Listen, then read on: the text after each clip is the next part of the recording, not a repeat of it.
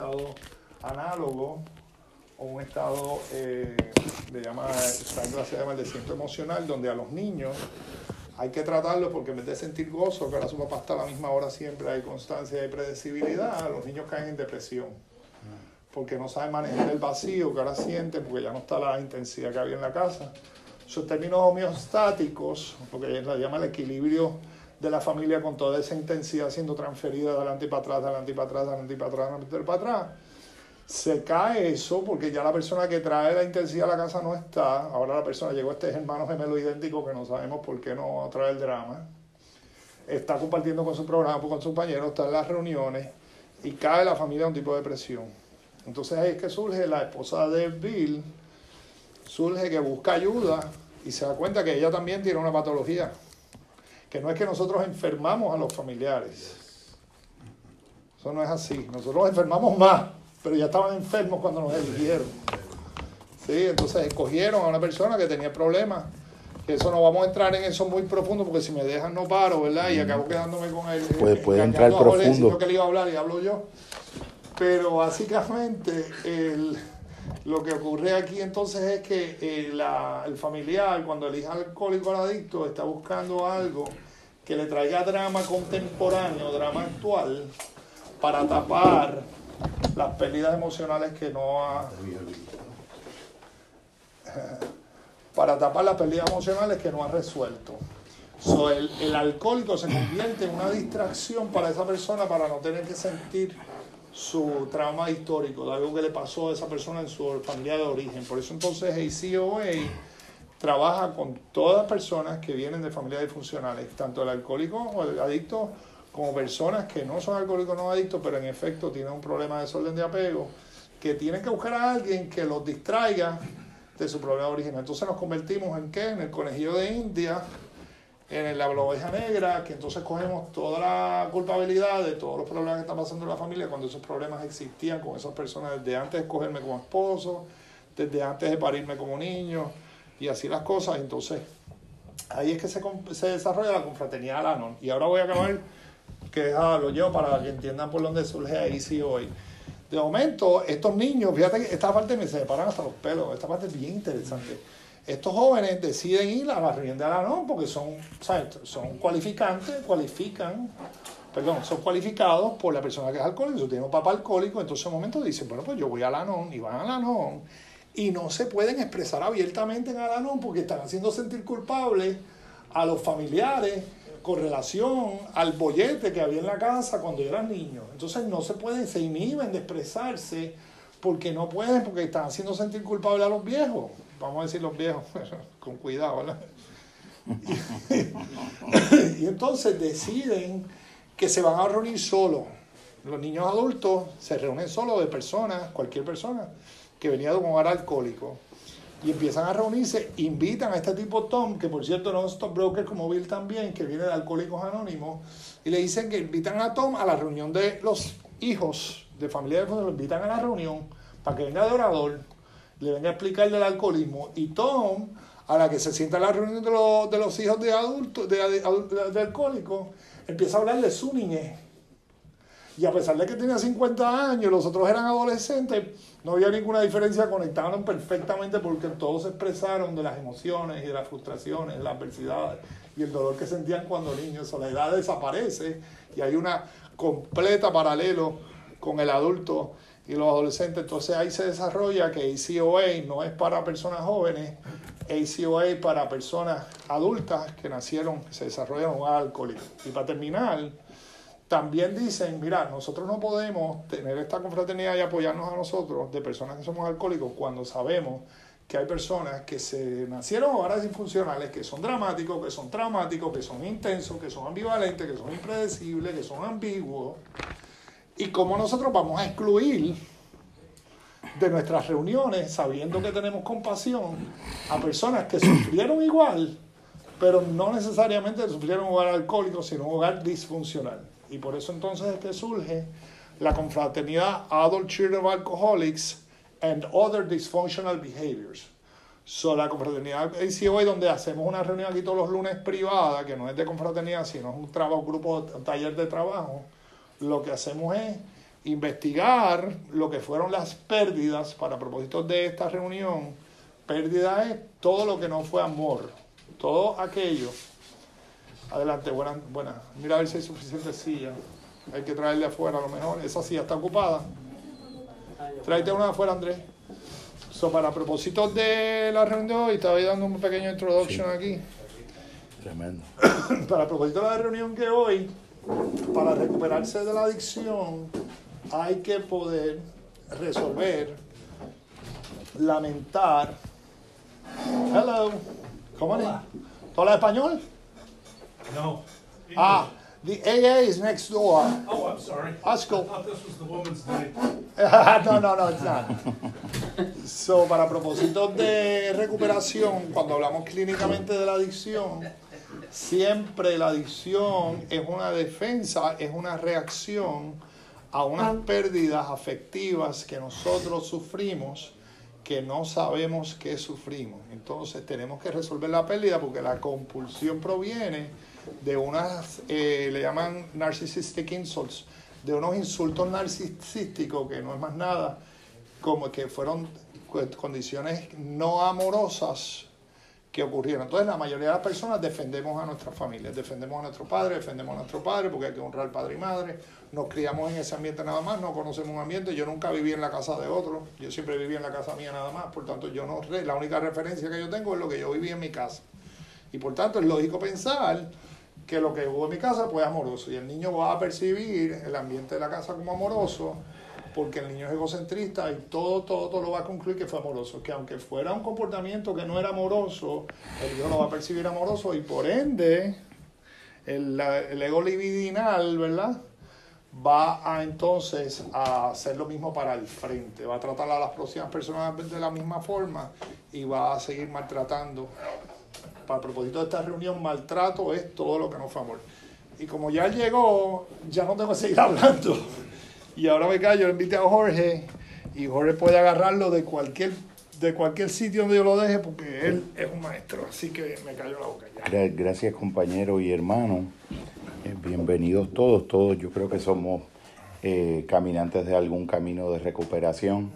Yo desde la perspectiva mía, eh, mi visión psicoespiritual de los 12 pasos, entiendo que los 12 pasos son un camino que lo debemos recorrer todo, porque todo el mundo es una estructura de personalidad adictiva. Eso lo aprendí yo pues por la vía de la espiritualidad y del budismo. Y como me enseñó también una anterior pareja hace muchos años, todo el mundo es jodible. Y ese planteamiento, eh, que suena así como gracioso, pero que nos coloca como en una, en una mesa de, de horizontalidad, donde no hay nadie como que en una escala jerárquica de dominio y alguien necesariamente eh, subordinado, me lleva a tres, tres planteamientos, tres frases que siempre utilizo en cualquier tipo de presentación porque entiendo que son transversales también. Una es de la eh, Paulo Freire, un eh, pedagogo eh, brasilero, que dice que todo lo sabemos entre todos. Todo lo sabemos entre todos. Entonces es, es. Si quieres, levántala al aire y tráela para acá porque aquí hay espacio. ¿Te quedas ahí? Ok, que Sí. Freire Sí, dijo. todo lo sabemos entre todos. Automáticamente, pues es como, imagínate que un adulto le va a enseñar algo a un niño. Y me enseñó este, Virginia Satir, que era una terapeuta de familia, trata de posicionarte en la posición de un niño. Un adulto le está hablando que para empezar físicamente tiene que mover el cuello. Imagínate que en esta posición ya automáticamente el niño a un nivel neurológico está completamente subordinado. Sería aplicar operacionalmente el principio ahí sería que el adulto se ponga de cuclillas y se ponga en el mismo plano referencial que de algún modo es este mismo que hasta estar sentado pues es como que una mejor manera para comunicar esa, esa experiencia horizontal. La otra otra frase que a mí también me parece una herramienta bien bien poderosa yo creo que en la recuperación uno puede practicar el arte de la memoria y esto depende mucho de la repetición. Por lo tanto, eh, la cuestión de la continuidad y la cuestión del verdadero compromiso. A veces uno, dentro de la soberbia intelectual, puede pensar se leyó siete libros de los 12 pasos, vino a 45 reuniones y entonces tan pronto algo que uno vuelve a escuchar le parece similar, uno empieza a subestimar lo racional e intelectualmente y piensa que ya uno lo sabe. Compensa yo creo que de algún modo esa herida narcisista con una inflación narcisista, empieza a encontrarle defectos al compañero del grupo, a que el otro cuenta lo mismo, eh, a que su historia es distinta, o su sufrimiento es mayor que el de los demás, o su sufrimiento es nada al lado de aquello, y entonces no puede hacer la verdadera conexión emocional. Me había enseñado hace muchos años la doctora Vivian Rodríguez del Toro, cuando discutíamos, por ejemplo, situaciones como cómo pudiera un sacerdote aconsejar a alguien que tiene un problema matrimonial si no está casado, o alguien que no ha sido un consumidor de opiáceos a una persona que sí lo ha sido. Y ella decía, bueno, si fuera por eso, en teoría nadie pudiera conectar con el proceso de sanación de nadie porque todo tiene una singularidad que es insustituible. Pero el asunto no es tener la misma historia, el asunto es tener una conexión emocional profunda y una disposición a la empatía porque todos tuvimos la configuración de estructuras de apego. La inmensa mayoría de nuestras configuraciones interiores de estructuras de apego fueron disfuncionales. El 80% de las familias son disfuncionales y yo creo que la tasa es mucho más alta porque el otro 20% son las que parecen funcionales. Eh, a mí me, me, recuerda, por ejemplo, anécdotas como un paciente que tuvo Alejandro Jodorowsky en el cabaret místico que decía, mis padres estuvieron casados 30 años y después del año décimo, los otros 20 años permanecieron juntos por falta de imaginación. Cuando ya uno empieza a ver, eh, mira, mira como falta de una mejor descripción, él quiso hacer la síntesis, todo lo que puede estar incluido operacionalmente en el concepto a falta de, de imaginación, porque el camino de recuperación también envuelve unos elementos que son, son profundamente creativos. ¿Por qué? Porque aunque esto es, eh, esto es engañosamente similar cada vez, pero siempre es distinto. A diferencia de una esfera y de un movimiento circular que ni siquiera está en el tiempo, porque es una eternidad donde tú en cada movimiento vuelves al punto de origen, tampoco es una línea recta, porque aquí se dan oscilaciones. Y yo siempre digo también en procesos de recuperación que siete pasos para adelante y tres pasos para atrás siguen siendo cuatro pasos para adelante. O sea que aquí estamos trabajando con los grandes promedios de la recuperación. Compañero que es especialista en asuntos ya más técnicos de banca y eso. Si tú tienes un gráfico de recta de, de eje de X y de Y, y tú tienes este movimiento en un stock del mercado y esto va siendo así, probablemente si tú coges un pequeño segmento de ese movimiento y es este donde va en descenso y tú extrapolas a partir de ahí, tú pensarías que este es el comportamiento. Pero si tú aplicas un principio de ley de grandes números, una observación de perspectiva, tú vas viendo una oscilación que hay una tendencia que en el fondo es creciente, aunque en cada segmento, si lo ves en una perspectiva más reducida, no puedes verlo decía el profesor Roberto Ramos Meléndez, un gran amigo y catedrático de pedagogía de la Universidad de Puerto Rico, no confundas tu vida con tu momento. Eso es otra herramienta que a mí me parece bien, bien poderosa. De hecho, ha habido casos específicos de personas en contexto de recuperación que se han salvado del suicidio, recordándose en una noche, en una crisis de suicidio. No confundas tu vida con tu momento otra persona con una pequeña frase de mientras más oscura está la noche, más cercano está el amanecer. Entonces eso siempre me ha dado la sensación de que activar el arte de la práctica de la memoria y asistir semanalmente comprometido a una reunión es un arte de la memoria, porque uno puede caer presa de la falsa convicción de que ya lo sabe. Pero la práctica de la vida siempre va a traer un reto nuevo y el inconsciente humano siempre puede traicionarnos porque esos esquemas de que se llaman más en un elemento eh, más técnico de nomenclatura clínica, herida narcisista o problema del, del amor propio de la autoestima, también tienen correlaciones y variables con procesos muy directos del cerebro. Por ejemplo, la configuración eh, insegura en un apego puede hacer que una persona que en un proceso de separación de pareja experimenta un, un, un tremor, un temblor, y un llanto específico y cuando tú vas en un regreso en la memoria era la misma reacción que tenía cuando en primer grado la mamá lo llevaba a la escuela. Y cuando esa persona puede hacer ese viaje correlacional y ver que él sigue siendo el niño que se agarraba de la verja del Cyclone Fence cuando los demás nenes se iban, pero era el que se quedaba viendo a la mamá que se iba y la maestra alándolo por la barriguita hasta que tardaba dos, tres horas en estar en un estado de autorregulación, de compensación interior, reproduce ese propio esquema que es neurológico, pero no es prefrontal, porque acá nosotros no sabemos los 12 pasos, no sabemos los libros, no sabemos la teoría de Freud, pero eso es a nivel de corteza prefrontal. Las verdaderas respuestas decisivas en los momentos críticos ni siquiera la da la corteza prefrontal. Cerebro primitivo. La da el cerebro primitivo y, y en el no peor de los casos, pues el cerebro límbico, más un poco la parte emocional.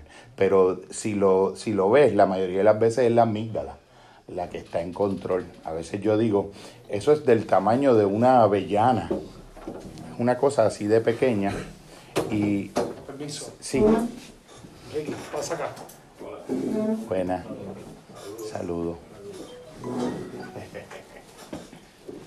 El único sacerdote de Puerto Rico con la mente abierta para venir a acompañarnos aquí esta noche. Ah, Te quiero, papi. ¿Tú conoces al sacerdote papá. Ricky Gerena? No, no, Hola. no. Padre de Ricky Gerena. Mucho gusto, encantado. Pero de filosofía, olvídate. Así que tienes ahí tu trono. Voy a buscar una silla para mí. Mira, traje un pedazo de lo que quedó. Ave María, mira qué bien. Continúa, Jorge. Sí, seguro. Pues entonces la... Mire, Si alguien tiene alguna duda de algo lo que está diciendo, por favor, interrumpa. Ah, perfecto, Un gracias. proceso completamente fluido y completamente dialógico. ¿Qué es lo que estaba diciendo? Que la amígdala es como una especie de pequeña avellana, es más o menos de este tamaño. Está bien en el centro del cerebro y coordina tres funciones específicas, pero deja que veas todo el, el horizonte de las tres. Las funciones de las respuestas de agresividad, las funciones de las respuestas de miedo y las funciones de las respuestas de la sexualidad. La agresión, la sexualidad y el miedo. La misma piececita del cerebro. Ahora imagínate que esa pieza que es susceptible de aprender y de desaprender, queda de algún modo primitivamente codificada esa memoria para dar unas respuestas estereotípicas ante diferentes situaciones. Se me, me hicieron un corte de pastelillo, me le cago en la madre. Alguien me esté como que cañoneó conmigo, le tiro el carro encima. Y en ese momento estás completamente reptiliano y lo que estás haciendo es que una, una parte que en términos de superficie y de cantidad de tejido del cerebro sería como una veinteava parte del cerebro. Tú estás operando, tú divides el cerebro en 20 pedacitos y tú estás operando con el peor de todos los pedacitos, todas las reacciones. Cómo conduces en el tráfico, cómo reaccionas a cuando te llamó la atención un jefe, y entonces, cuando ocurren esas respuestas que uno hace, también el compañero lo explica. It's not about pleasure, it's about pain. Uno medica el dolor. Uno se autorregula con sustancias, con cosas. Las peores adicciones en el fondo también son las de las cosas y las de las propias relaciones. Te puedo hacer una pregunta que creo que es bien importante. Si tú tienes una persona que el intro, introyecto ¿verdad? que tuvo del ambiente registró y grabó esa reacción, y tú le estás diciendo a esa persona de una forma cognitiva conductual que cambie ese comportamiento, pero a nivel de, de, de amígdala, a nivel del sistema mesolímbico, esa persona tiene ese registro ahí. ¿Será posible que tú estés retraumatizando a esa persona, tratando de hacer que cambie ese comportamiento, cuando en realidad tienes que resolver el introyecto? Porque lo estás haciendo que cambie algo que simple y llanamente a nivel prefrontal, con, con tu conocimiento, no puedes acabar de cambiar. Y entonces lo estás frustrando, lo estás retraumatizando, pues le estás diciendo que cambie algo por lógica, cuando realmente es una reacción que está teniendo histórica infantil de algo que pasó y que, y que el, el cerebro prefrontal no puede competir con el impulso que tiene de su... ¿Tú lo su- podrías decir en otras palabras Sí. mejores? Este, bueno, no sé si mejores, pero por lo menos Sí. este, yo, O sea, yo creo, yo creo que está bien planteado. Tú tienes una parte de tu cerebro que está en piloto automático y que se enciende y la otra no puede apagarla. Hay una, una, una función que se llama el núcleo accumbens del cerebro, que es como el acelerador y el freno del cerebro. Y es el que permite que la corteza prefrontal pueda incidir de algún modo en las estructuras subcorticales. Pero eso se afecta en la adicción, eso se afecta gravemente en el alcoholismo y se afecta también cuando uno tiene estas respuestas estereotipadas que son traumas de infancia. A mí el doctor Alfonso Martínez Taboa, que fue mi profesor en trauma, eh, nos enseñaba eh, la literatura que investigó por neurociencia, esa parte del cerebro, que la amígdala es susceptible de aprendizaje y que el, el, asunto que ocurre es que dentro de los estilos de apego también hay una tendencia evitativa. Uno se vuelve un experto en usar las estructuras de su racionalidad de evitar el afrontamiento directo del reto o del estresor. Eh, evitar la conversación que tienes que tener que es inevitable y en la que tienes que apalabrar verdades, evitar situaciones y uno encuentra pero las maneras de racionalización más tremendas. Entonces ahí es donde hay un refuerzo, de, un refuerzo del carácter eh, de temor que te está enviando la amígdala. Porque si uno pudiera, por ejemplo, tener un estímulo que de momento te, te precipita una reacción, y fue bueno que tú hablaras de reactivo asociado con la, con la adicción, porque siempre que nosotros vemos una interacción entre dos seres humanos, asumimos que si usted me está diciendo algo y yo le estoy contestando, yo estoy teniendo una acción. Y casi siempre lo que estoy teniendo es una reacción, disfrazada de la forma externa de acción.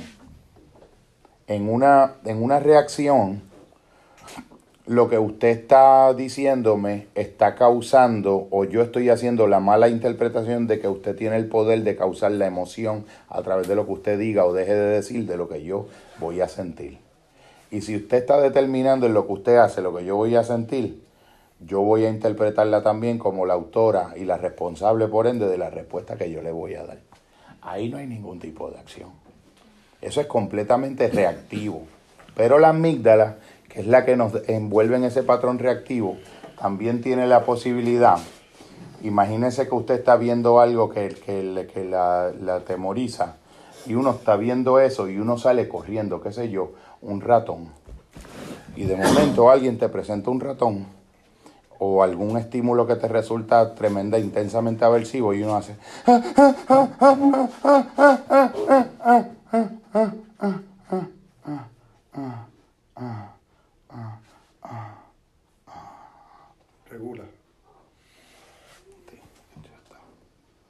El niño llorando, que hay un monstruo en el cuarto, que está oscuro, y tú lo abrazaste y tú lo llevaste a tu pecho, y él sintió tu pecho autorregulado, y todo su sistema interno y sus neuronas espejos están buscando extender esa autorregulación. Y tú vas y le prendes la luz. Mira, viste que no hay nada. Vamos a volverla a apagar tú estás pensando que hay algo, pero verdad, no puede haber nada porque estamos en la puerta. ¿Y qué hiciste? Lo expusiste a la experiencia. Pero ¿qué, qué, qué parte específica expusiste a la experiencia del niño o de cualquier persona? La amígdala.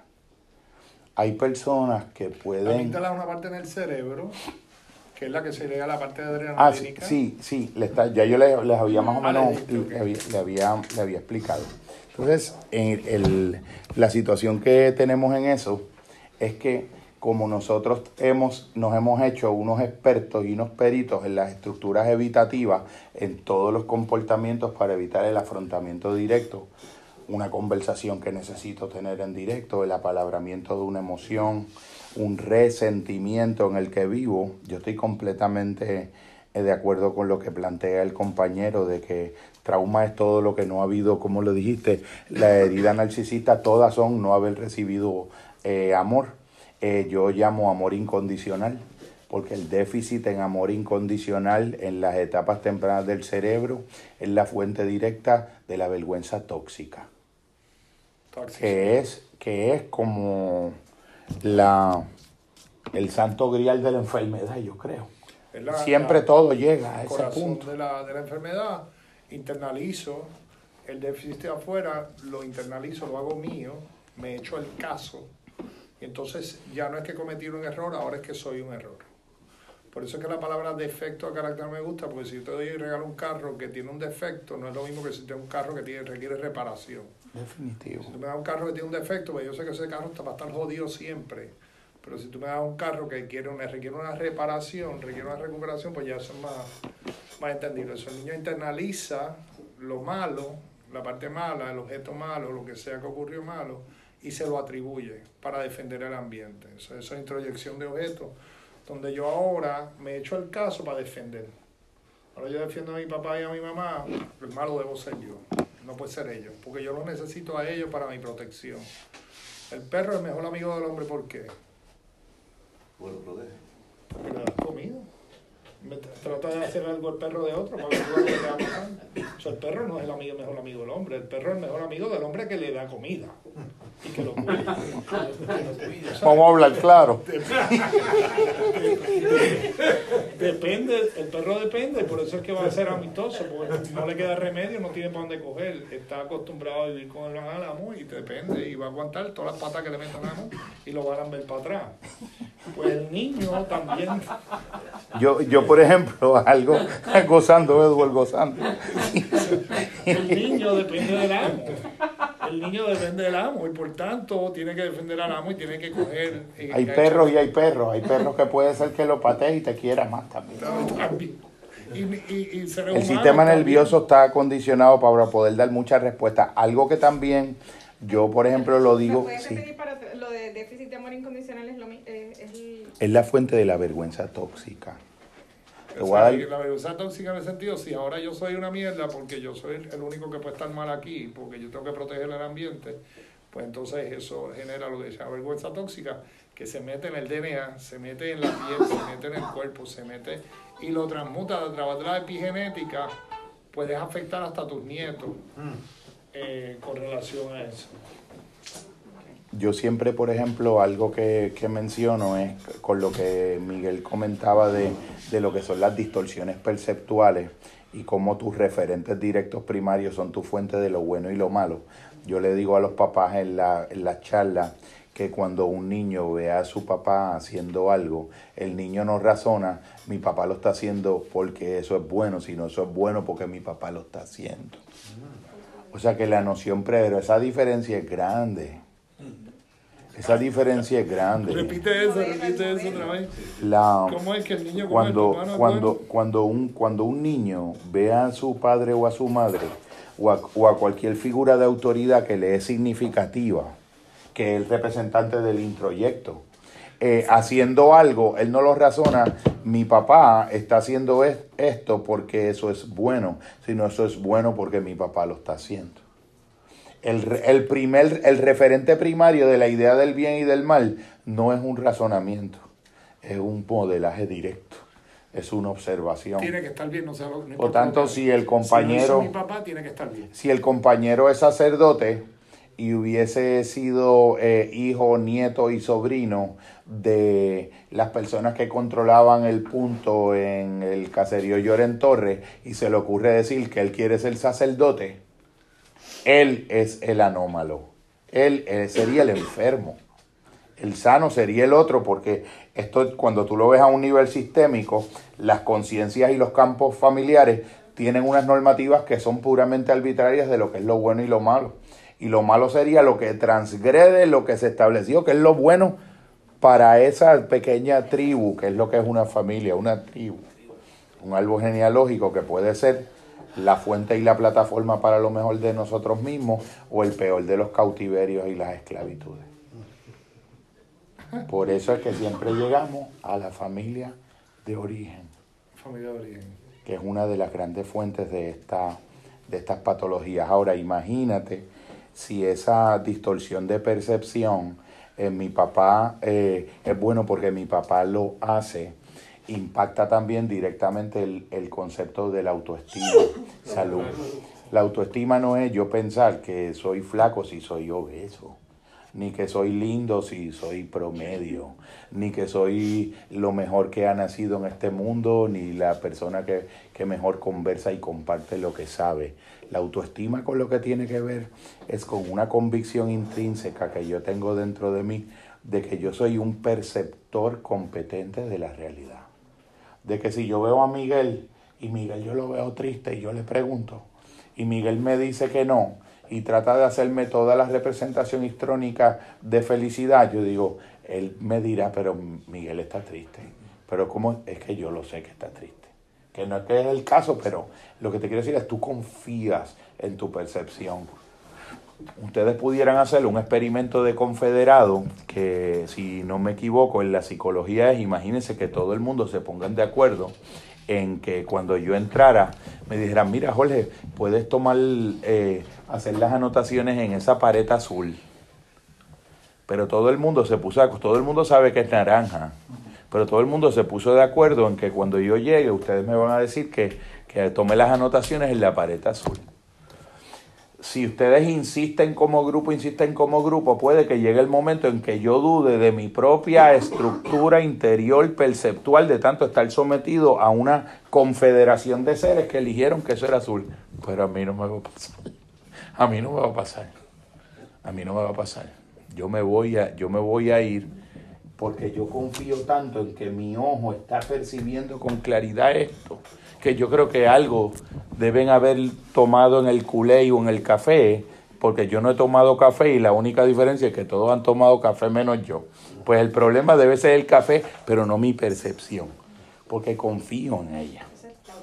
Esa es la autoestima. La autoestima no es una, es una valoración sobrevalorada de uno mismo. Incluso tener una buena autoestima puede eh, decir, puede eh, representarse, por ejemplo, en un comportamiento donde yo pueda admirar talentos en seres humanos que han llevado algo que yo valoro a un grado más alto de lo que yo lo he podido llevar con mi esfuerzo.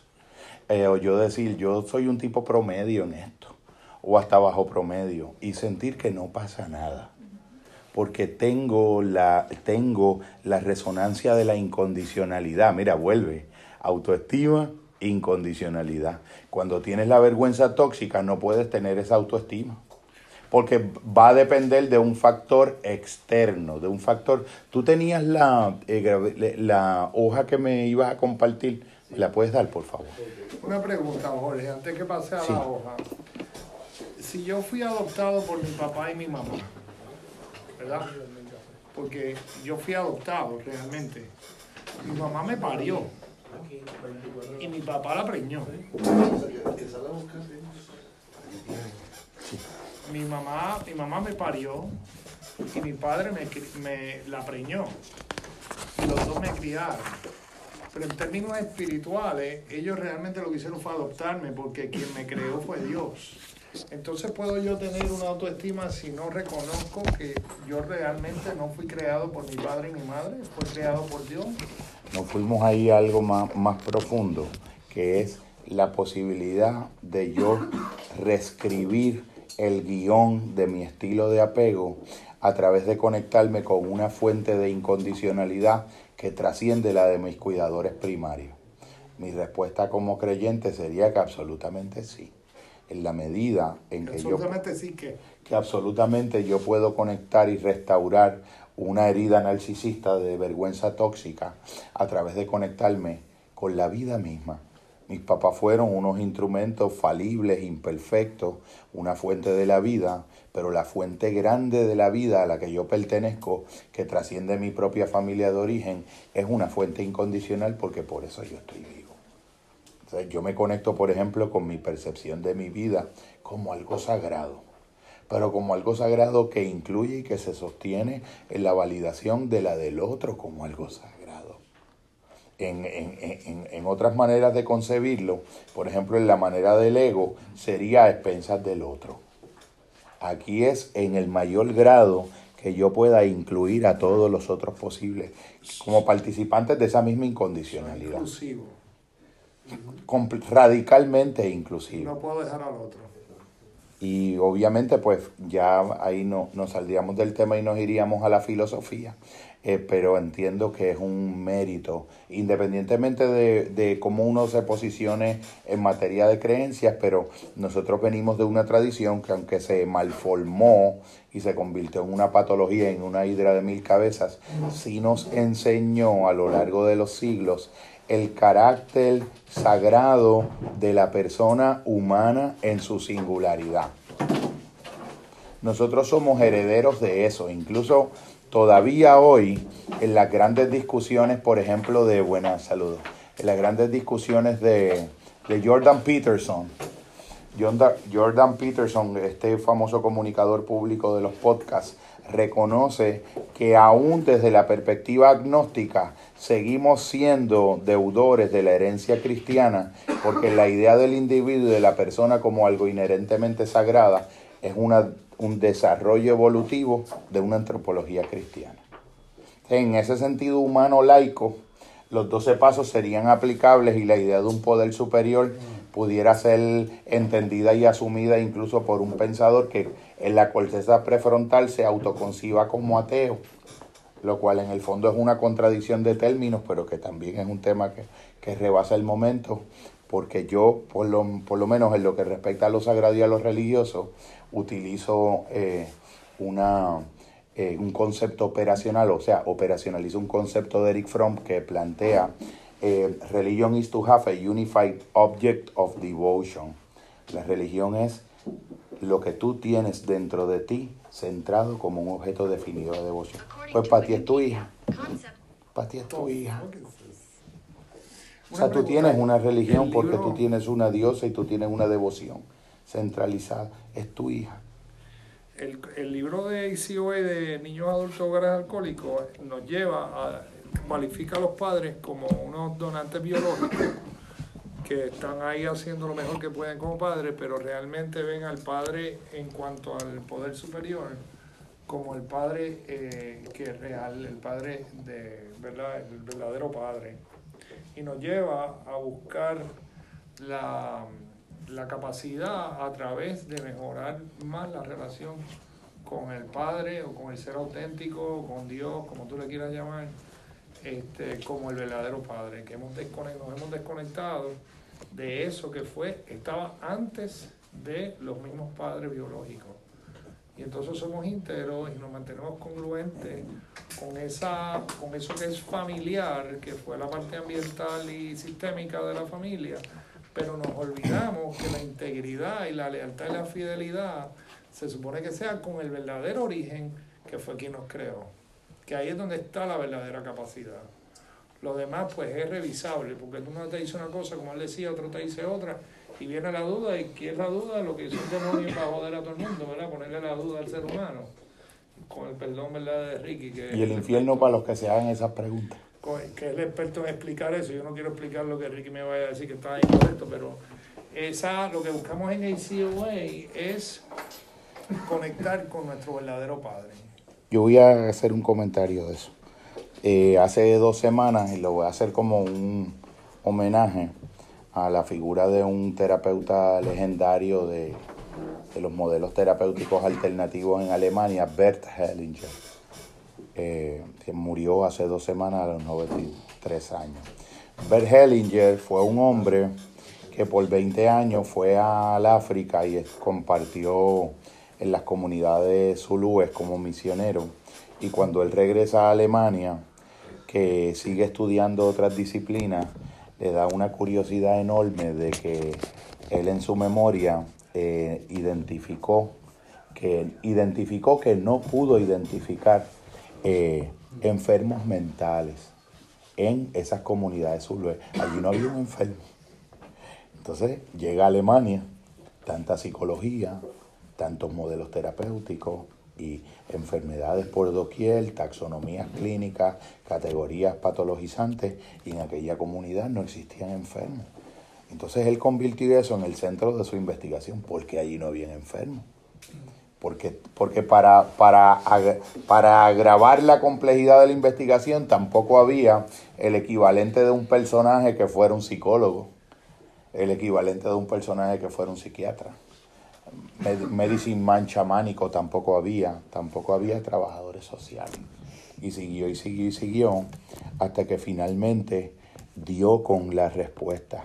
Y fue como una re- revelación porque no fue un hallazgo conceptual. La sociedad misma era el terapeuta. Esa fue la conclusión a la que llegó Hellinger después de 20 años de estudio del fenómeno. Era una sociedad donde todos los días era posible para todos los miembros de ese grupo sentarse y mirarse a los ojos con otro ser humano, decir lo que sentían de verdad, apalabrarlo, contar cuentos, recibir los, los cuentos apalabrados de la sabiduría ancestral del grupo. Había un fuego, todo el mundo iba alrededor del fuego, todo el mundo podía hablar con cualquier otro ser humano del grupo de cualquiera de sus sentimientos y lo iba a recibir como sagrado. Imagínese un, lo que uno da en un contexto clínico un servicio, que uno pudiera construir un tipo de sociedad donde esa fuera la experiencia transversal de toda la realidad. Sencillamente era un, la práctica social del encuentro humano entre los seres, era algo tan auténtico que era una inmunización de facto, no, no, podías enfermar. Exactamente. Ellos tenían, yo estoy seguro que si tú vas al fondo de eso, encuentras un programa de los 12 pasos.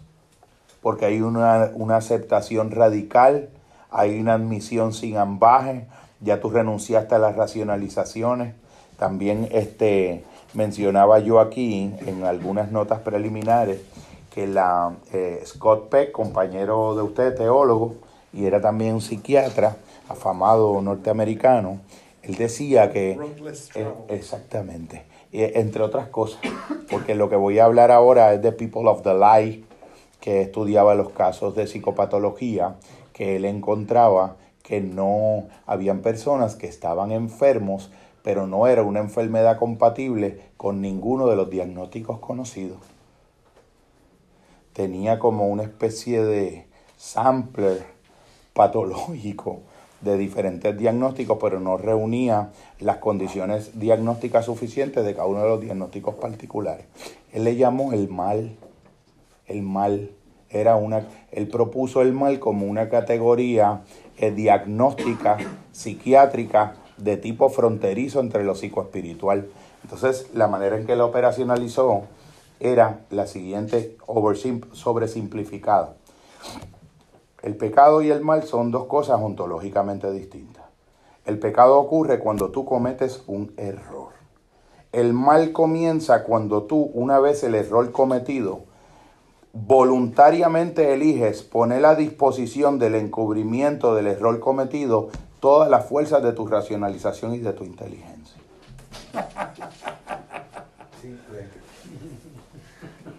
Busca, ayuda a buscar la silla. en el- hay que buscar una. Ahí hay una. O sea, eso está interesante. O sea, que Mira qué frontera. El error y al racionalizarlo, entonces ese es el. Ah, Hablando, hablando de las tribus, este, también eso tiene que ver con, con el respeto que habían a los ancestrales o a los adultos de, de la tribu, donde, ¿sabes? Porque es que de momento El honor a los antepasados como una práctica instituida, ahora, ahora iba a eso. Co- co- Correcto, y, y a, y a la sabiduría de ellos, la experiencia de ellos, pues eso transmitirla a, a- ¿verdad? Es que es lo que usted dice, yo vi la fogata, de momento Definitivamente. fogata y vi a todo el mundo alrededor.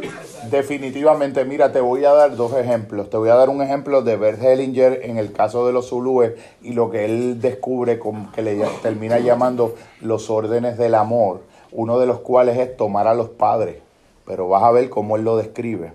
Y el otro es una anécdota maravillosa de los compañeros indígenas mapuche del grupo eh, étnico de, de compañero Cristóbal, donde este anciano se lamentaba cuando había llegado la alfabetización a su comunidad de que pues iban a llegar este, estos grandes saberes nuevos que se aprendían en los libros, pero ya entonces a medida que pasara el tiempo, los miembros de su comunidad iban a, a dejar de poder leer los árboles. Ese era el planteamiento de los ancianos de la tribu. Ellos iban todas las mañanas, se acercaban a un árbol, lo abrazaban una cantidad de minutos, lo miraban y sentían la experiencia de estar leyendo un libro. Como ahora lo íbamos a leer así el libro, ya no ibas a poderlo leer directo en los árboles. Entonces se cuestionaban si eso acaso pues era una gran pérdida. Por cierto, hablando de, en términos de lo que es no tener esas introyecciones, las causas de las 27 causas eh, establecidas como causas eh, promedios de muerte en la- el Departamento de Sanidad y Salud de Chile, en el ciudadano chileno promedio, ninguno de los indios mapuches moría de ninguna de las 27 causas de las que morían el resto de los ciudadanos. Porque para ellos las enfermedades eran sueños. Y cuando le preguntabas de que una persona enferma, ellos decían una persona enferma de la mala palabra, de la palabra mal colocada que nos vamos colocando malamente los seres cuando compartimos. Y uno, yo, yo puedo decir, pues esa mala palabra de momento se me fue a la rodilla, se me fue a la cadera, se me fue al pulmón, se me fue al corazón, se me fue al hígado. De hecho, en el corazón hay un síndrome del corazón partido. Y la gente cree que lo único que se puede fracturar es un hueso. Pero el, pero el músculo cardíaco lo encontraron unos médicos en, en el Brasil. Un Murió- tipo de infarto de característico de corazón partido. La niña aquella de Guatemala, de, de José Martí. Dicen que murió de frío, yo sé que murió de, Y hay personas que amor. tienen un nivel de codependencia tan grande y un problema de apego, ¿verdad? Que tenemos que volver al tema de apego infantil, apego seguro y apego inseguro, que es lo que realmente promueve, ¿verdad? Es lo que los. Seguro, seguro.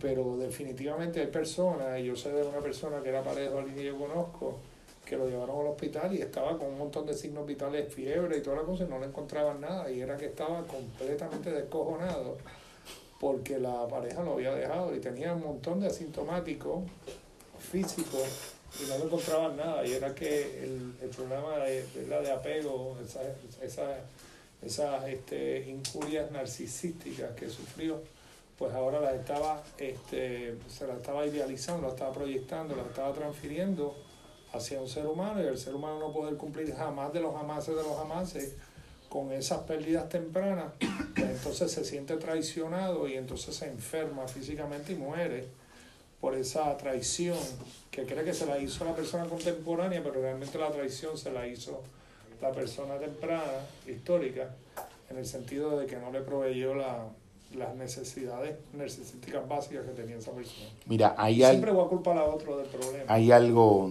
eh, desp- después ahorita vamos para eso también de culpar al otro. Eh, eh, Bert Hellinger, tomando el punto que usted mencionaba del culto a los antepasados, eh, alcanzó el hallazgo de un principio que a mí me parece que puede ser una de las posibles fuentes de respuesta a la restauración de esa herida narcisista. Y yo entiendo que puede incluso reconfigurar el estilo primario de, de apego. Es una, es una apuesta de fe clínica, pero es una fe razonada también, eh, razonada y verificada en los casos. Él le llamaba tomar al padre.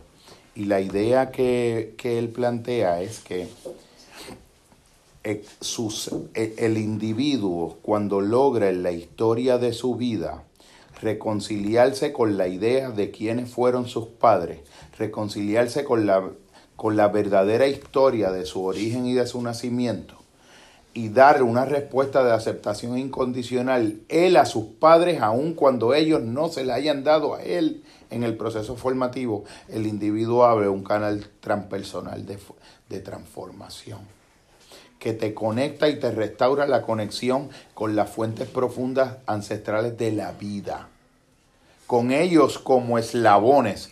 La aceptación incondicional que tú le das a ellos restaura el eslabón que te conecta con la ancestralidad de la historia misma del origen de la vida, del cual uno es la última Pero manifestación. será posible que yo pueda decir que tengo aceptación de cómo me trataron mis padres y todavía estar reaccionando de psiqui, estoy todavía afectado. Por supuesto, porque no Tengo es... una, una racionalización Claro, claro, y claro. realmente no hay una aceptación profunda de que esto, como decía eh, Víctor Franco, le decía de la salida del sufrimiento está el significado del sufrimiento. So, el significado de todas estas traiciones, todas estas frustraciones afectivas es que ahora yo hago la introvisión, hago la investigación, hago el luto que esto se trata de identificar lo que fueron pérdidas, porque si yo me crié dentro de una pecera y soy un pez feliz dentro de una pecera, ¿cómo carajo yo puedo saber lo que es el mar?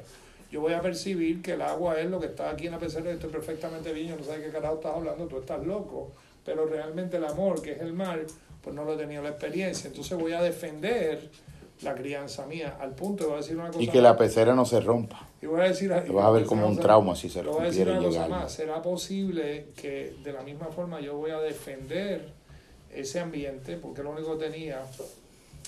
Y ahora, que es una pregunta que tengo, ¿verdad? Eh, una teoría, ¿verdad?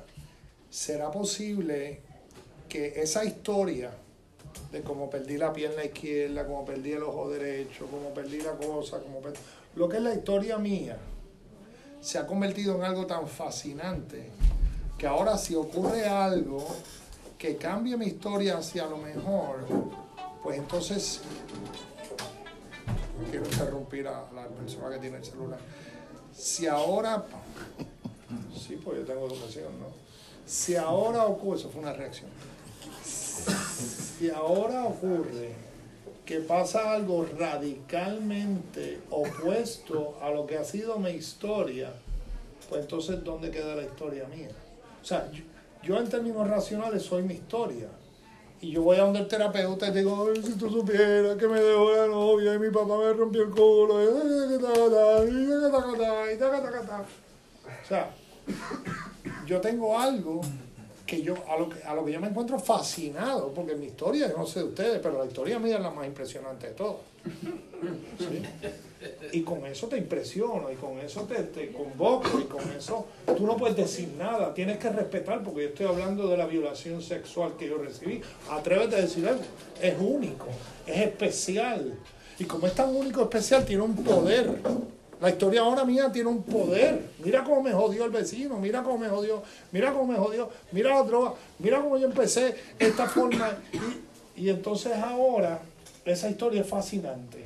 Y es mía, es única, nadie la puede copiar, nadie la puede plagiar. La única copia que hay es la mía y yo impresiono con ella.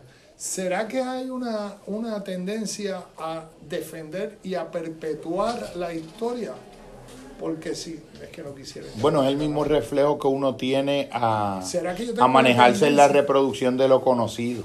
a continuar esa, esa profecía de que yo voy a seguir jodido. De autocumplimiento catastrófico. Sí, una lealtad y una fidelidad. A la catástrofe. Y una obediencia, una obediencia increíble hacia la parte jodida.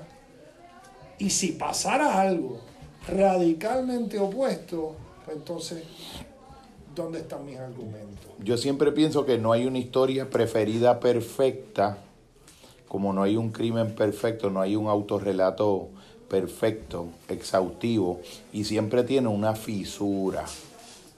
Y yo voy a poner toda mi, mi capacidad, mi aptitud de escucha, mi discernimiento y mi corazón en encontrar esa fisura.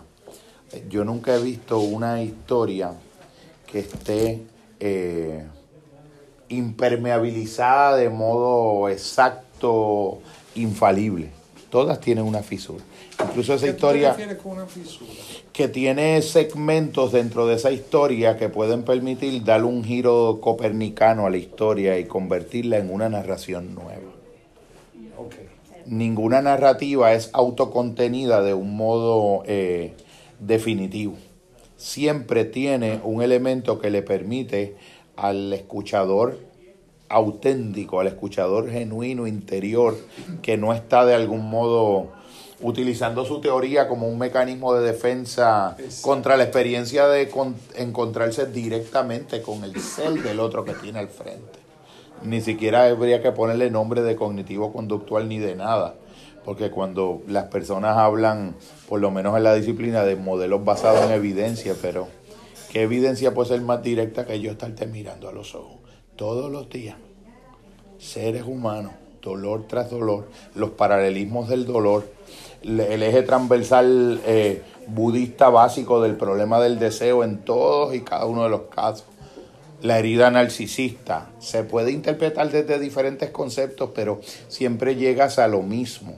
Una insuficiencia de incondicionalidad, de recursos de incondicionalidad para manejarse desde ellos. La compañera me preguntaba cuando yo venía para acá, porque yo no sabía explicarle con exactitud a qué venía o, o, qué iba a ser el, el grupo de personas con quien íbamos a estar compartiendo.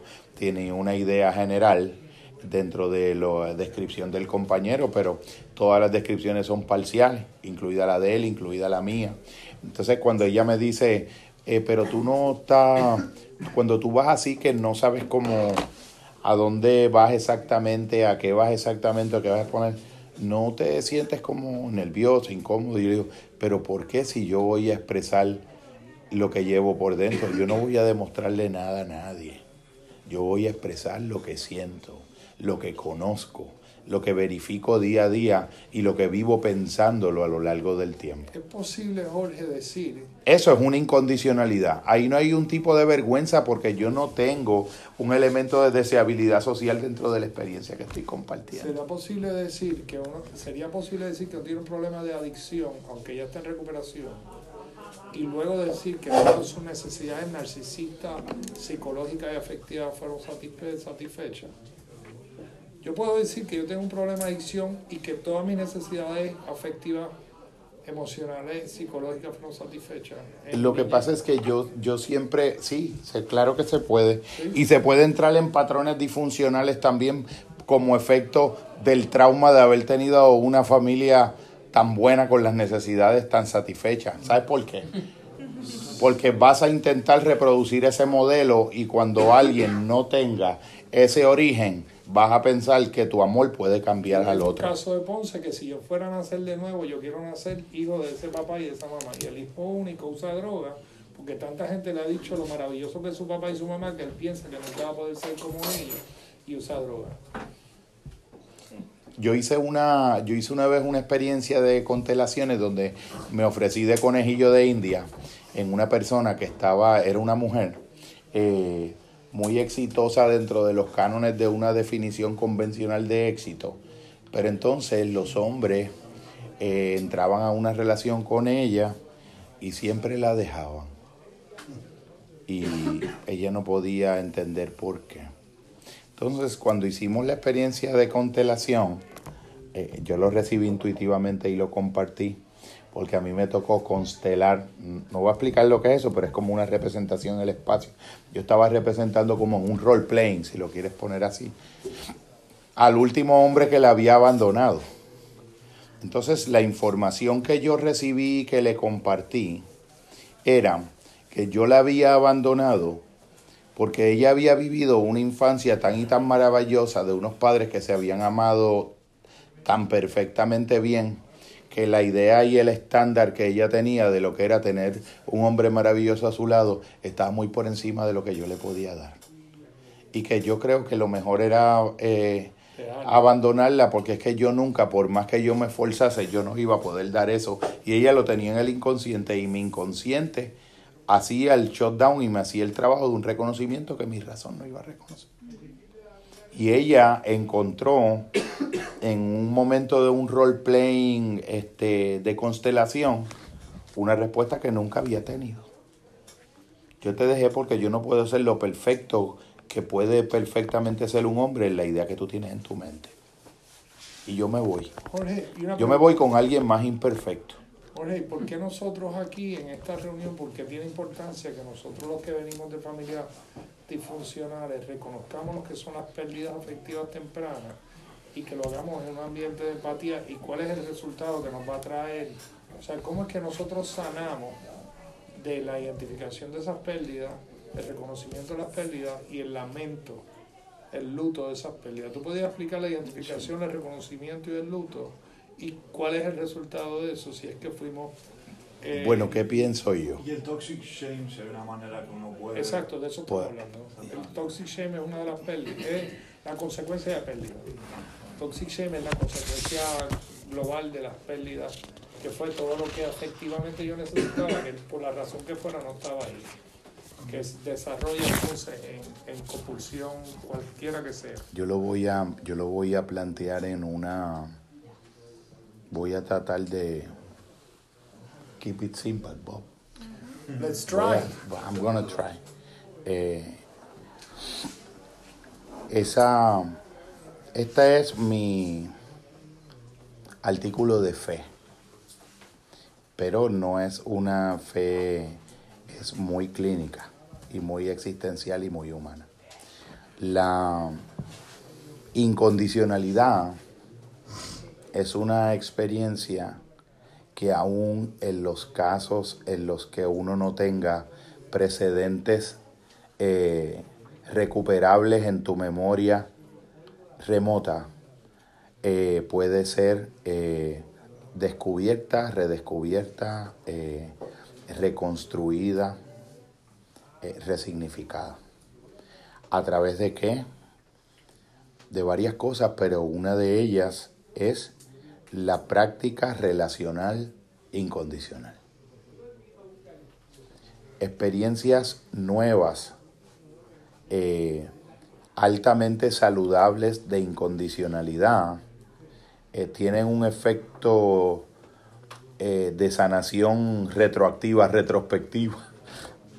Te- es como te sanas para atrás, te sanas en reversa, a través de la práctica en el presente de la incondicionalidad. O sea, Por El ejemplo, problema empieza con las relaciones, se sostiene a través de relaciones, como cuando yo consumía droga o cuando cogía parejas locas, y se recupera. y se resuelve ese A través de la atre- relación. sí hay un O sea, tú principio estás diciendo que una relación sana, un apego seguro, puede sanar un, ape- el- un trauma de apego inseguro. por supuesto una práctica relacional desde el apego seguro Eh, en la homeopatía hay un principio que se llama algo así en latín pero lo traduzco simila similabis curantur eh, un procedimiento mediante el cual lo similar cura lo similar te doy el veneno y el veneno también es el antídoto del propio veneno O sea que lo que te enferma también te sana. En el síntoma y en la enfermedad probablemente están las claves de la respuesta también de la recuperación.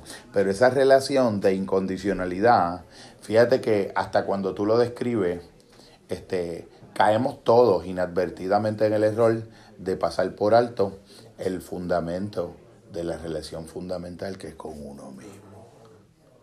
Esa es la primera relación fundamental que va a darle soporte a ese proceso de resignificación con uno mismo. Por supuesto que hay prácticas relacionales con un otro que son más apropiadas para retroalimentar el proceso, pero hay una parte que aún, en, aún siendo Robinson Crusoe en la isla o, o, o Cast Away, el, el compañero de la película Tom Hanks, que hizo Wilson, ¿Te acuerdas de Wilson?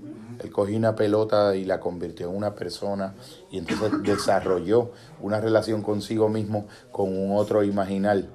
Se resignificó y alcanzó la supervivencia y venció la locura a través de una disociación, que eso es algo que también clínicamente parece un contrasentido.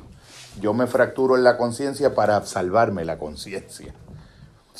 E- esa- ese elemento de incondicionalidad que lo empiezo a practicar conmigo, que lo empiezo a, a- a practicar afectivamente. Por ejemplo, la gratitud abre eso. La práctica del agradecimiento abre eso. Eh, algo que, que ha sido un, un recurso muy potente y muy eficaz, por ejemplo, en la sanación de, de estados de, eh, de, de depresión y de diferentes dolencias, es hacer algo por los demás, coño. Hacer algo por los demás. Somos tan y tan egoístas que hasta en nuestro sufrimiento somos egoístas. A mí me duele y a mí a quien más le duele, a quien único le duele, y yo tengo que sanar mi dolor. Yo siempre digo en terapia que a lo largo de los años yo nunca he visto a nadie que haya venido a- como motivo de consulta a una terapia porque se ha dado cuenta de que se ha quedado muy corto respecto a lo que le está dando a un ser humano, de quien está recibiendo algo muy superior y necesita convertirse en una mejor versión de sí mismo. Todas las quejas relacionales son en función de lo que el otro no me da a mí, lo que el otro no llena de mí, en lo que el otro se queda corto, en el sexo, en el dinero, en, en- en la complacencia continua, en la gratificación y en la validación. pero nunca es a la inversa. Esas métricas nunca están para ver, coño, ¿en qué me quedo corto yo? Yo soy tan excelente como para esperar esto. Un amigo mío contaba que estuvo seis meses escuchando una mujer que estaba siempre leyendo el vocero donde trabajaban y cuando él pasaba le decía que ella quería un hombre y lo describía, que sea así, así, estas cualidades, pero lo describía con una precisión eh, milimétrica. Y a los seis meses parece que ella le estaba un poco sazonado y creo que ella no le era indiferente. Parece que le gustaba mucho también físicamente. Eh, que él le dice, oye, fulana, en los últimos seis meses yo he pasado por aquí y he visto que tú has alcanzado la capacidad de describir a la perfección el hombre que tú quieres en tu vida y tú planteas que tú quieres un hombre con estas y estas y estas y estas cualidades.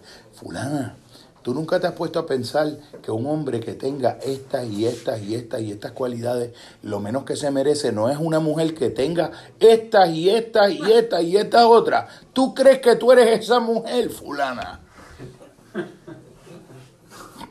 Porque llegó la hora también de hacerse la pregunta a la inversa y de hacerse la pregunta diferente. La pregunta que en el coaching le llaman la pregunta poderosa. La pregunta transformadora que es, pero ¿y estos tres dedos para dónde apuntan? Estos tres dedos para dónde apuntan. Nosotros tenemos. Porque todo para allá, pero entonces, pero ¿y cuando yo, cuando vamos para el espejo a mirarnos esa cabellera frondosa? Entonces- ¿Cómo estás, hermano? Entonces, Jorge, en cuanto a las pérdidas, o sea, lo que son, hay que- eh, según lo que nosotros entendemos de este libro y de la, de la parte del niño interior, lo que hacemos aquí es identificación de pérdidas. ¿Cómo podemos identificar las pérdidas si lo único que vivimos fue lo que vivimos? ¿Cómo sabemos lo que es pérdida? Porque, ¿Cómo la reconocemos y cómo hacemos el luto de la pérdida? porque nos abrimos al horizonte de los demás y tenemos que ir más, más allá de los límites de nuestras propias si familias de pérdida. familias de origen. Pérdida. Pérdidas las vamos a tener siempre. No, El no, las pérdidas tempranas, lo que son pérdidas a nivel psicológico, a nivel afectivo, todo lo que no fue amor. ¿Cómo yo puedo saber si yo entiendo que todo mi ambiente fue amoroso? ¿Cómo tú puedes saber si tú Si yo percibo como niño egocentrista que soy de los primeros cinco años, que el ambiente es amoroso, no importa cuál sea, la, cuál sea el ambiente, yo siempre lo voy a percibir como amoroso, como egocentrista que soy. ¿Cómo yo puedo ahora, como adulto, saber lo que fueron pérdidas si mi única referencia fue la que tuve, la cual yo percibí como amorosa? Bueno, lo que pasa, lo que pasa, lo que pasa es que eh, la herida narcisista es una cosa y el narcisismo es otra también. Esto es un concepto para describir una experiencia que nos puede ocurrir tempranamente cuando tenemos un déficit de amor incondicional. La otra es alguna posible predisposición que, que pueda existir por una vía que no sea, que sea un poco más estructural, estructural morfológica del cerebro también, de lo que le llamaban en las clasificaciones, en la psicología siempre hay como clasificaciones, manual 1, manual 2, DSM1, DSM2, 3, 4, 5. En los anteriores había unas cosas que se llamaban ejes y había un eje que se llamaba eje 2 de la personalidad, que a mí me parece que a veces las cosas cambian y no necesariamente es para mejorar, a veces se pierden un montón de cosas bien buenas que se debieron haber mantenido. Y está ese eje 2 de la personalidad que tiene la... son unos hermanitos, una, una familia de, de personajes que son, voy a dar los nombres así por encima, eh, narcisista, psicópata, sociópata, eh, fronterizo de la personalidad, eh, y sí, ese bor- borderline, es fronterizo de la personalidad limítrofe, y, y- puede que hayan algunos otros que se me olviden ahora. Comparten algunos rasgos, denominadores estructurales comunes que tienen que ver con una perspectiva egocéntrica muy, muy particular, en donde no te puedes poner en el lugar del otro.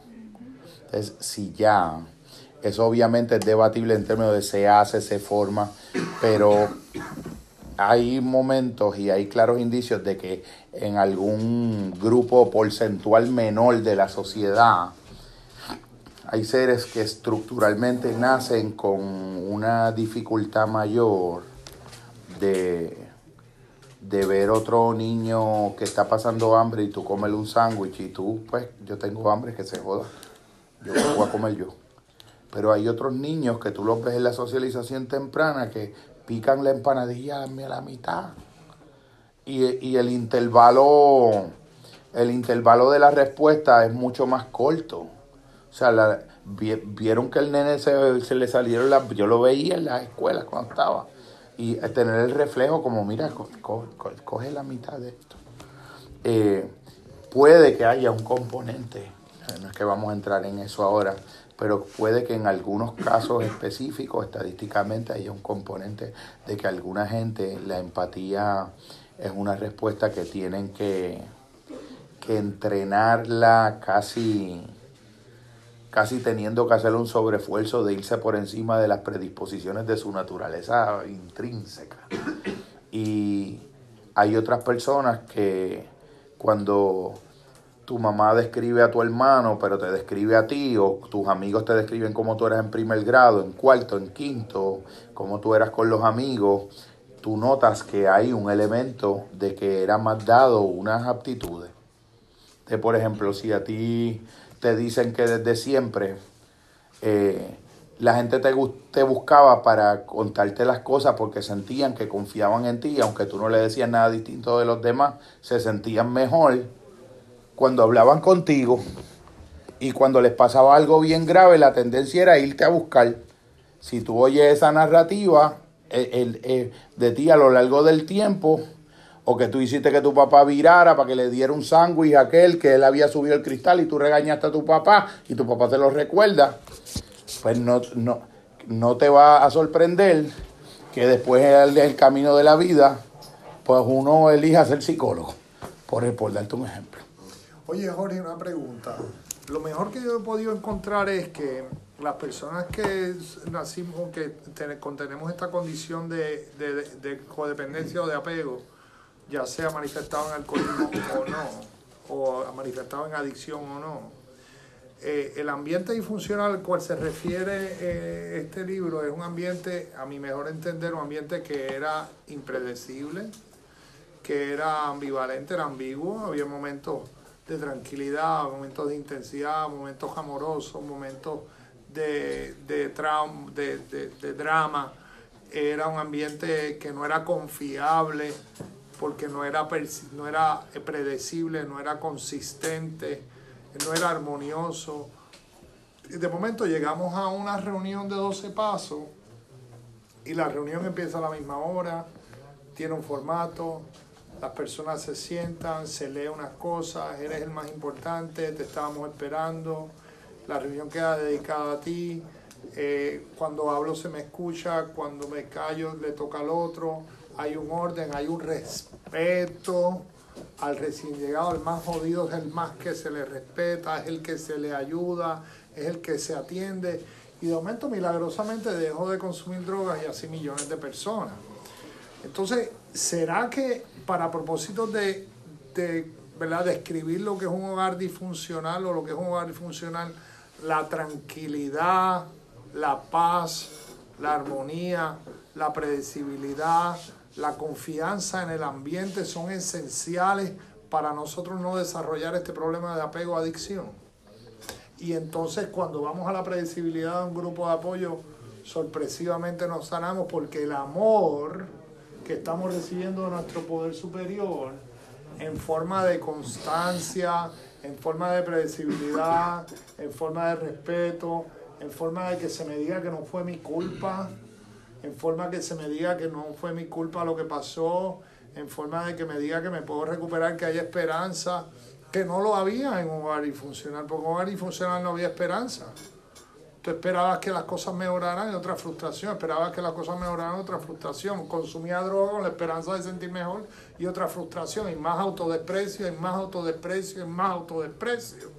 De momento llega a las reuniones y cambia la cosa y empiezo a poder dejar de consumir sustancias.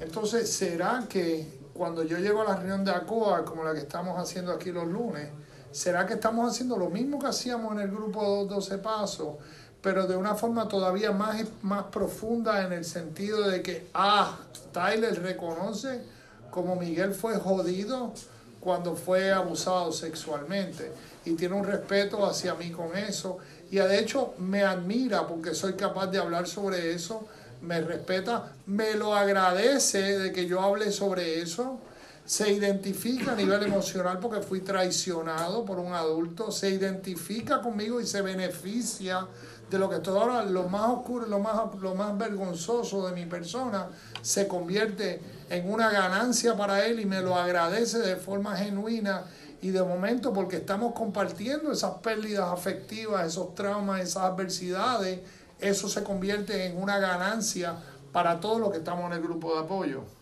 Cuando tú, por ejemplo, hay un, hay un autor eh, que se llama Irving Yalom, él fue la primera persona que estudió las dinámicas de grupo a un nivel clínico profundo y él encontró que eso lo pueden, esas son de las cosas que se pueden googlear. Hay experiencias directas que no se pueden googlear y a veces casi ni describir. Algunas de las sanaciones a veces no se pueden describir. Pero estas, los 10 factores curativos de las dinámicas de grupo de Irving Yalom se pueden googlear. Uno de los factores que él descubrió, tuvo 40 años eh, frecuentando estos espacios y estudiándolos y, y participando existencialmente de los, de los grupos, que a veces le llamaba grupos existenciales. Él encontró que un elemento que ocurre es que cuando varias personas están, eh, iba a decir, reunidos en, reunidos en mi nombre, ¿te acuerdas el, planteamiento bíblico que tiene una resonancia con esto de dinámica? Hayan dos o más personas reunidas en mi nombre, ahí, ahí estaré yo. Eso es un principio que es transpersonal y eso va más allá de, la, de las iglesias. Son las dinámicas de grupo per se.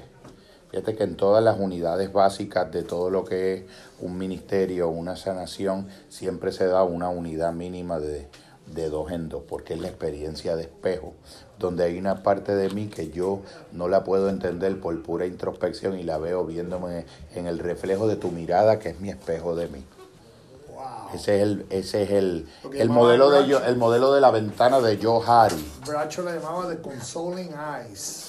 El 25 o el 30% de lo que yo soy, yo no lo puedo saber por mí mismo en propia introspección. Me voy a engañar si creo que lo sé. Lo voy a saber con la respuesta de los mejores otros, con los que yo me...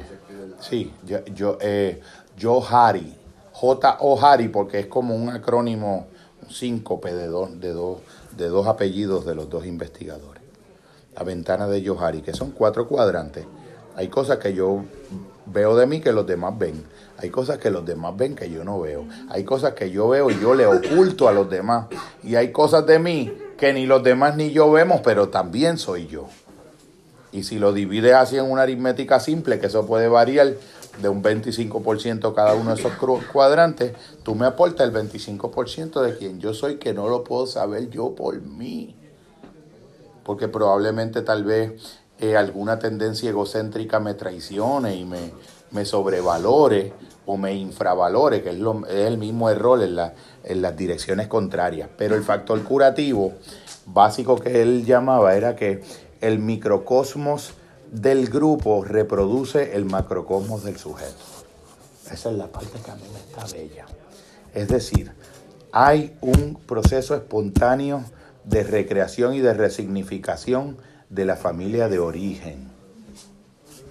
El inconsciente de la persona, el, todo el modelo estructural inconsciente dinámico, vivo, arcaico, viene al grupo con la persona. Y de algún modo, sin la persona advertirlo, distribuye roles en los que están, genera identificaciones, que son identificaciones que no son de un, de una, esto no es un asunto para hacer un análisis forense racional, porque hay cosas que, que rebasan la racionalidad. Uno puede hacer una, es como, primero tú, lo, primero tú lo descubres y tú sabes que es cierto y después tú lo conviertes en una matemática, por decirlo así eh, se recrea la familia de origen de un modo inconscientemente espontáneo en las experiencias de los grupos de apoyo. Y por eso es que nos recuperamos. Y por eso es que eso es uno, él le llama factor curativo, decisivo. Y reproduces en el microcosmos del grupo el macrocosmos de tus espacios culturales y sociales. O sea, aprendes.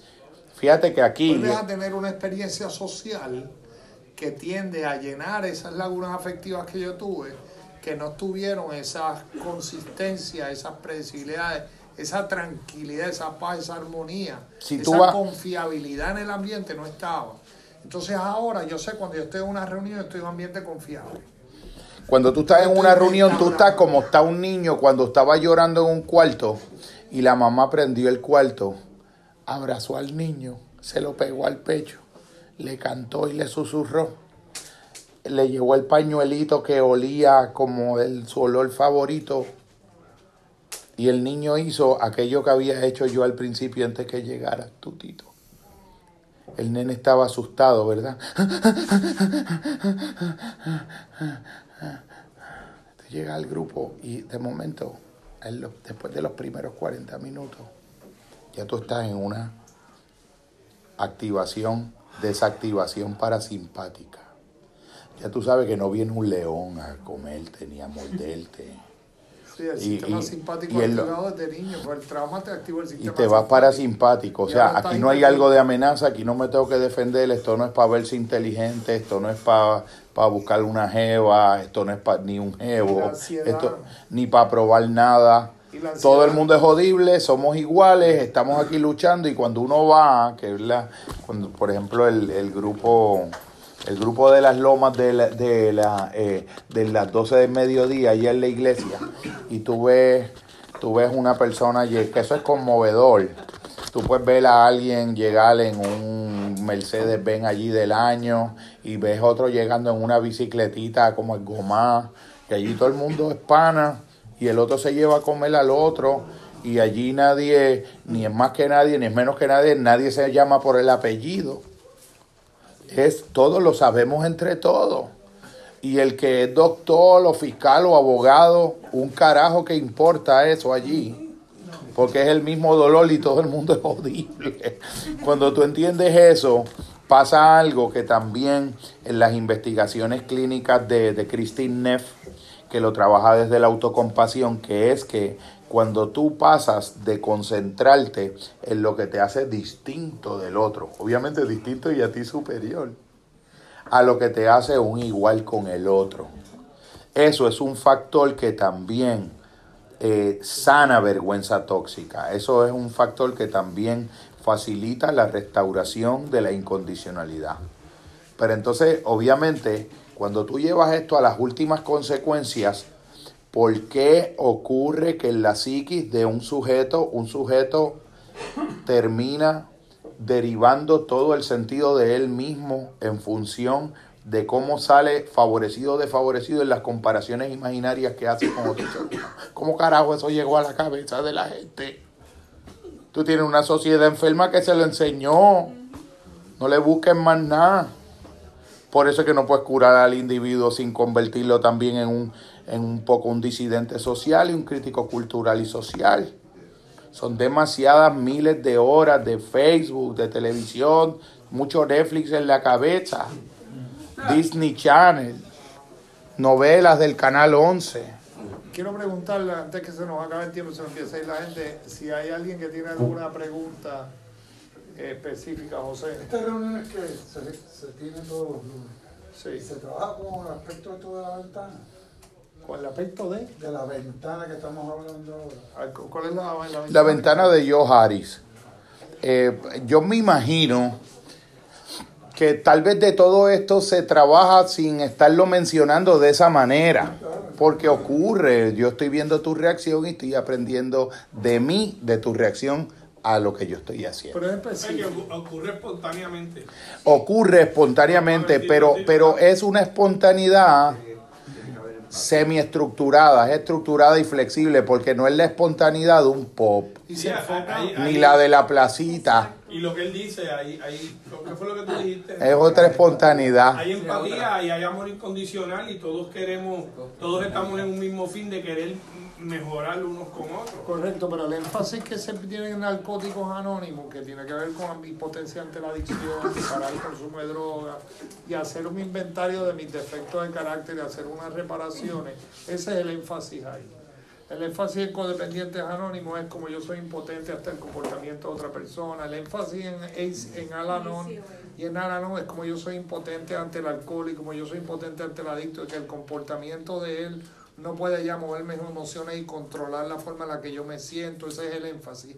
El énfasis en la reunión que hacemos los lunes es el énfasis en cómo las pérdidas, todas esas cosas que no fueron amorosas, va a incidir en mi comportamiento impulsivo y en mi falta de autorregulación, que no es más nada que mis valores no puedo llevarlos a cabo porque tengo un impulso afectivo reactivo que me está llevando a actuar en contra de mis valores y por eso sufro.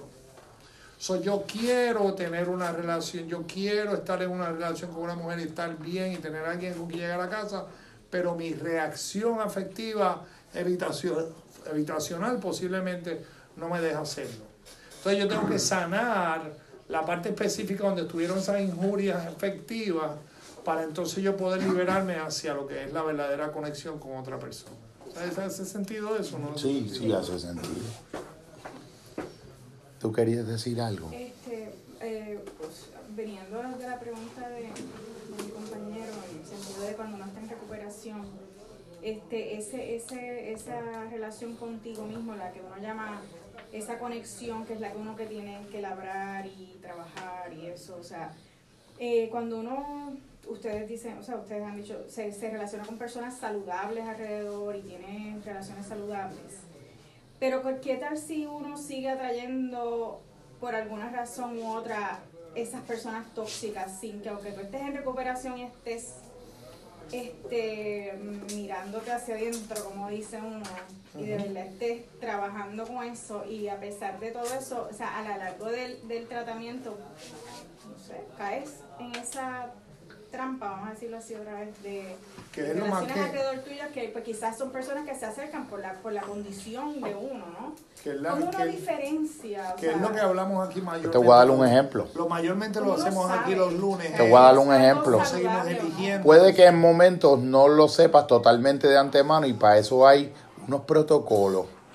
En los grupos de codependiente anónimo se desalienta enfáticamente la formación de relaciones románticas. Mientras estás en recuperación. O Bueno, ¿En qué momento? lo que pasa es que ¿quién va a definir eso? Si pones el cabro a velar las lechugas, te vas a dar de alta. ¿Entiendes el punto? O sea, porque acuérdate que en la manera en que yo me hago trampa, la vas a ver tú y no yo, pero en la que te hace trampa tú la voy a ver yo y no tú. ¿Ves el punto? Porque yo me puedo sentir identificado contigo. Ahora mismo, ahora mismo. Pero si yo sé reconocerlo, si yo sé manejarlo, si yo sé la posición desde la que yo lo estoy este, este, estudiando y tengo la estructura ética para poder manejar eso, ahí estamos. Porque se necesita una base ética también. Entonces se crean unos protocolos, por lo menos en, en mujeres y hombres en crecimiento, por ejemplo, dicen, mira, la experiencia nos confirma que cuando, eh, eh, acuérdate que va a haber unos paralelismos. Vamos a conectar emocionalmente demasiado porque nuestras historias de dolor son muy afines. Pero Jorge, una pregunta. Ella dijo que yo atraigo. Ok, cuando yo dejé de beber, yo llevo sin beber 28 años, yo no he atraído a ninguna pareja que tenga problemas de alcohol. Entonces la pregunta es, ¿yo la atraigo o yo la selecciono? Porque ya no me atrae la persona que se emborracha.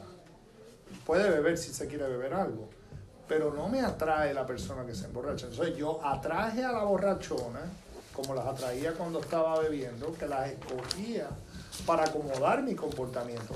La pregunta es, ¿será posible que yo, cuando elijo a alguien que es histérica o que es dramática, ¿será que soy yo quien la elijo o será que la atraje?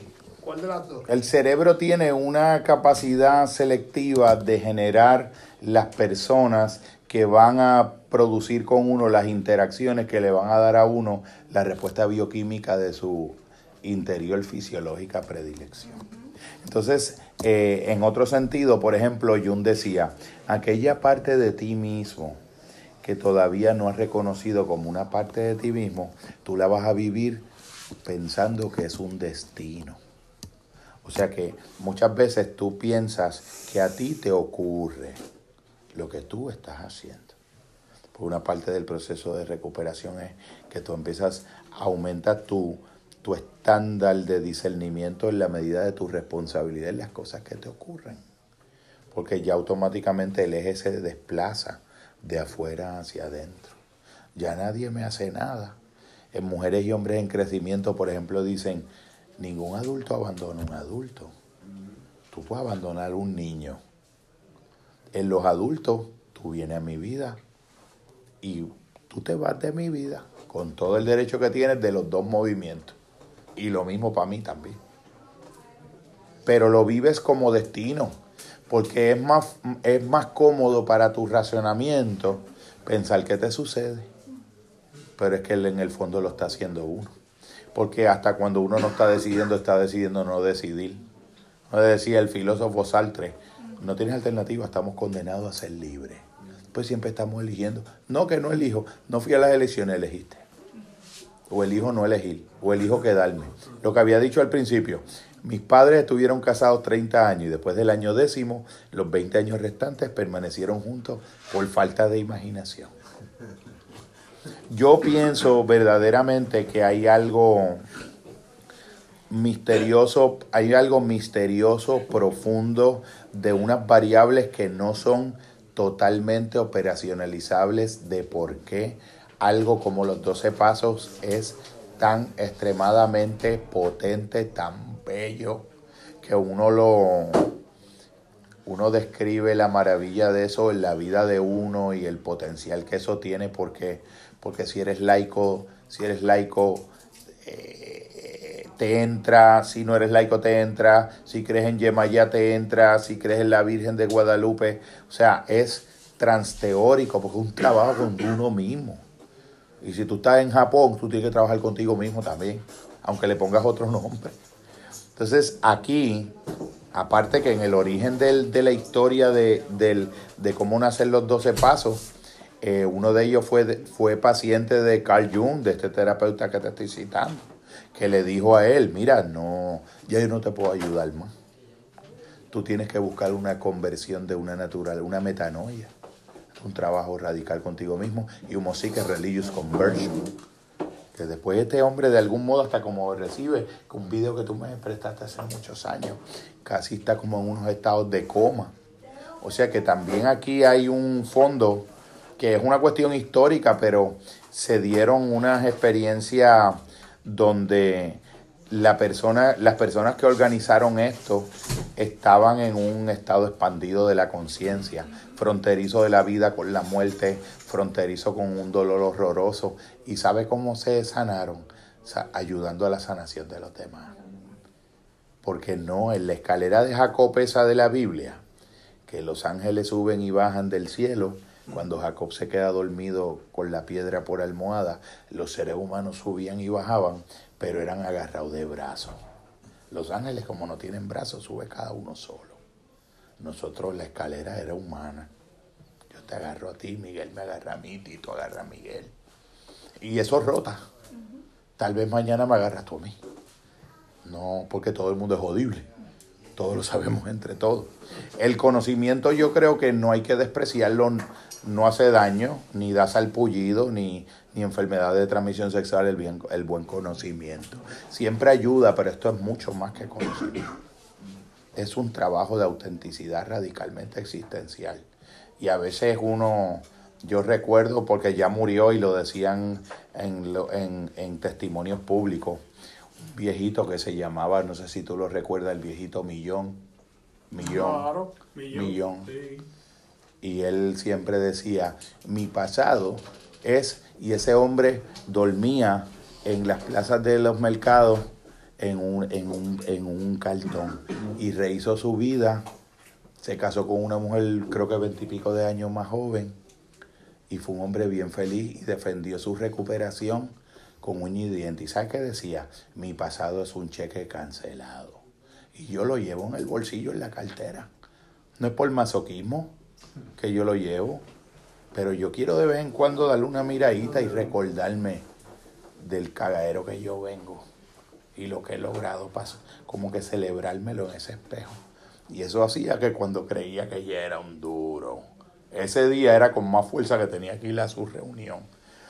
Porque hay algo que es una estadística infalible en, en, en problemas de más envergadura. Por cada reunión de grupo de una verdadera dinámica, son dos, tres días de recuperación de sobriedad que tú tienes.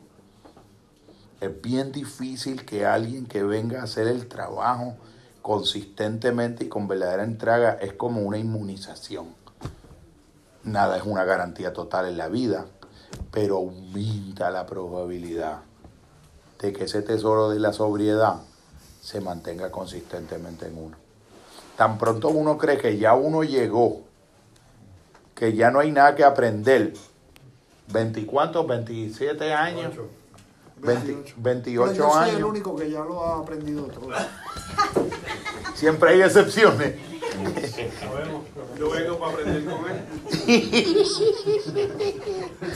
Pero todo lo, todo lo sabemos entre Lo todos. que dijo al- lo que dijo al principio es interesante porque Tú no eres, tú no eres jodido. Lo que, lo que él dijo, Eso no aplica, él, Miguel. él dijo algo, él dijo algo que es bien importante porque el- la- acá entre tú y yo, si yo vengo de ese nivel de sufrimiento, de desamparo, de, de, de ese autodesprecio tan profundo, y de momento tengo acceso a todo este conocimiento, a todas estas reuniones, a todos estos aplausos, a todos estos abrazos. O sea, la, el riesgo de que yo caiga en lo que se llama un spiritual bypass, que ahora yo entro a nivel intelectual, yo te doy un discurso cabrón con relación a Dios, con relación a la psicología, con relación a lo que te dé la gana, pero en realidad todavía estoy teniendo un comportamiento compulsivo Claro. en mi vida personal. Entonces hay un disloque con relación a lo que yo conozco intelectualmente, con lo que me gratifico muchísimo, ¿verdad?